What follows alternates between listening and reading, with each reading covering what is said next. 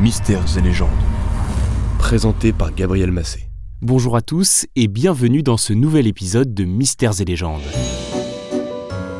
Au sein des multiples récits autour de la sorcellerie, il y a quelques incontournables, parmi lesquels notre sujet du jour, la redoutable chasse des sorcières de Salem. Montez avec moi dans notre machine à voyager dans le temps pour revenir sur cet épisode de l'histoire très sombre et nébuleux.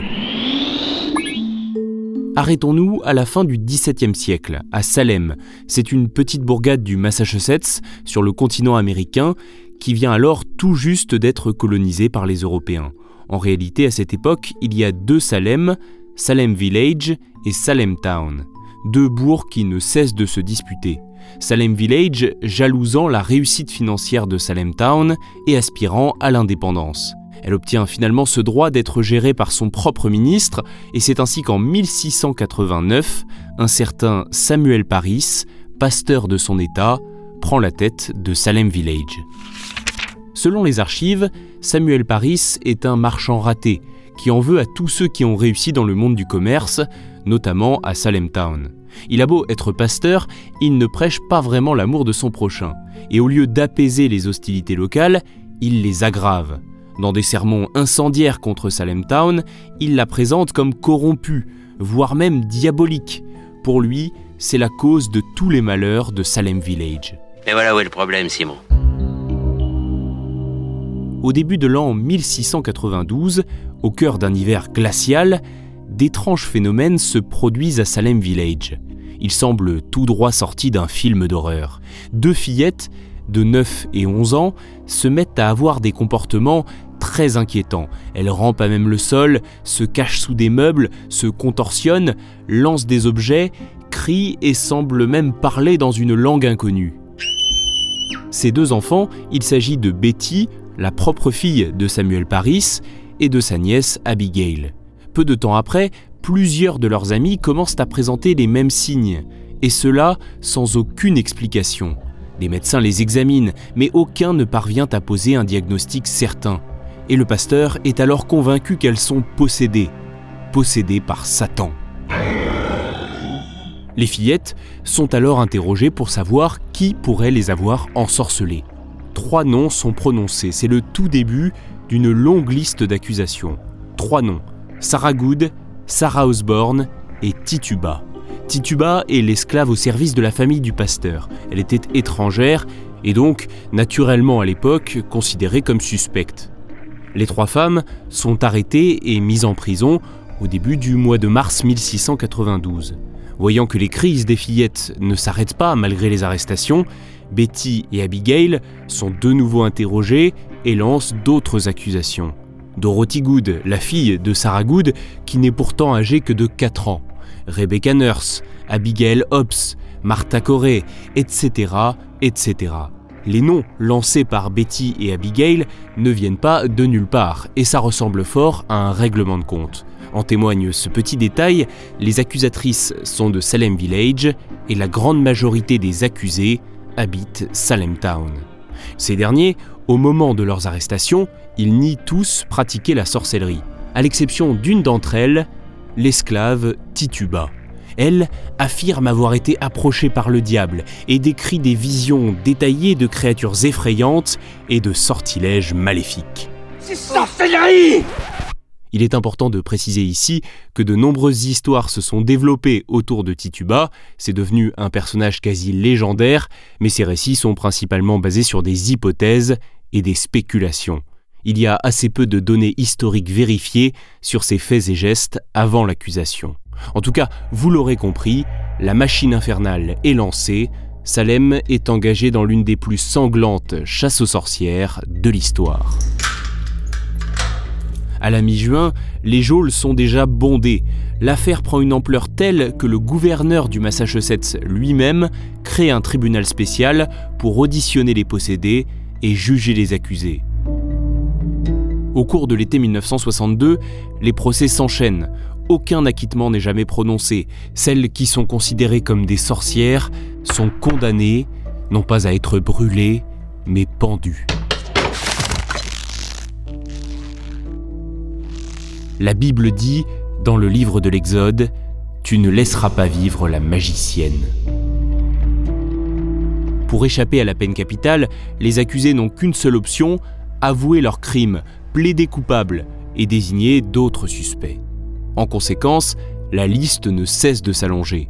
Les archives rapportent qu'un vieux fermier, un certain Gilles Correille, aurait refusé de s'exprimer devant le tribunal, par fierté ou par sénilité.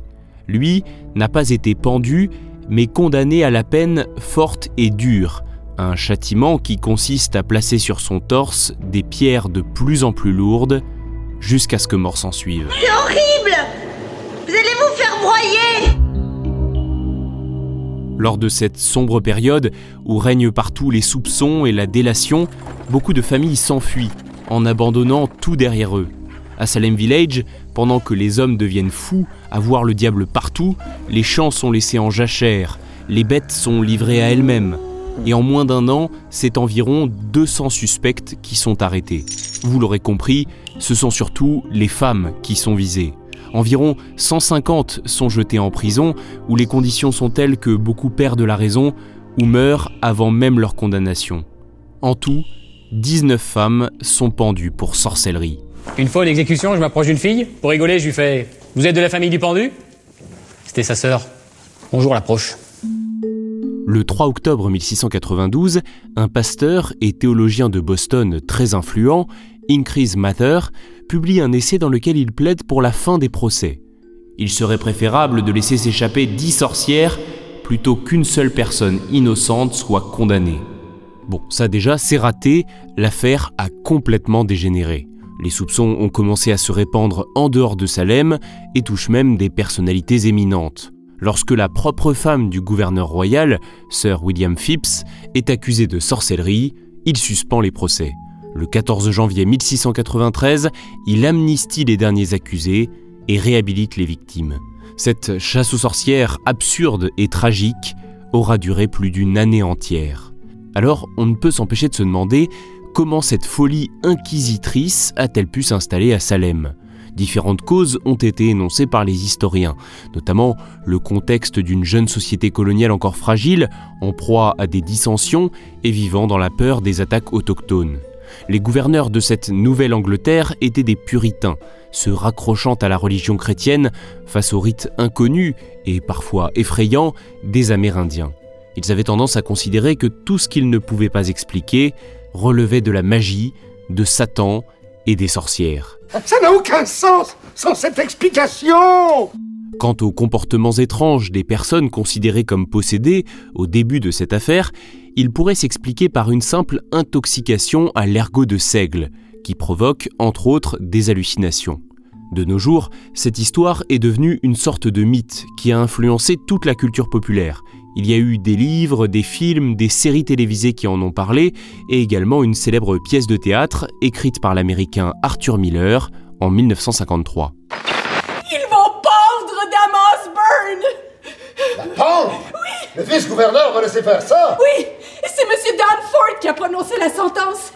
Mais pas Sarah Good, parce qu'elle a avoué, elle. Elle a avoué quoi? Qu'elle avait quelquefois fait un pacte avec Lucifer. Si un jour vous passez par Salem, il est encore possible de visiter la Witch House, littéralement la maison de la sorcière, qui était en réalité la maison du juge Jonathan Corwin. Cette demeure, en état de conservation impeccable, offre une immersion dans le quotidien de cette époque troublée. Il faut toutefois préciser que l'actuelle ville de Salem correspond à l'historique Salem Town. Salem Village est devenu Danvers. Enfin, sachez que le nom de Salem n'a pas été choisi au hasard. En débarquant sur le nouveau continent, les colons ont vu le Massachusetts comme un nouvel Israël, et la ville, qui devait en être la capitale, a été baptisée du premier nom donné à Jérusalem, Salem, qui en hébreu et en arabe signifie paix. Il lui aura fallu pourtant plusieurs siècles pour faire la paix avec son histoire, car les noms de toutes les personnes condamnées lors des procès de Salem ne furent blanchis que très récemment, en 2001.